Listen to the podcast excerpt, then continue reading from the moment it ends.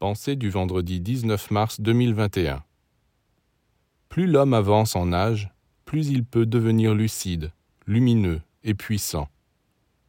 Si ce n'est pas ce que l'on voit la plupart du temps, c'est parce que les humains ont tellement pris l'habitude de s'identifier à leur corps physique qu'ils subissent passivement tous ces accidents et ces vicissitudes.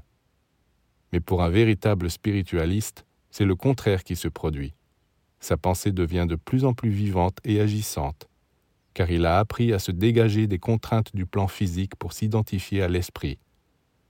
L'esprit est tout-puissant, l'esprit est immortel, l'esprit est omniscient, et en vous identifiant à lui, vous échappez à la matière. Le corps, lui, est obligé de suivre les lois de la matière, mais l'esprit n'obéit pas à ces lois. C'est pourquoi l'âge n'est pas un inconvénient pour un homme de l'esprit.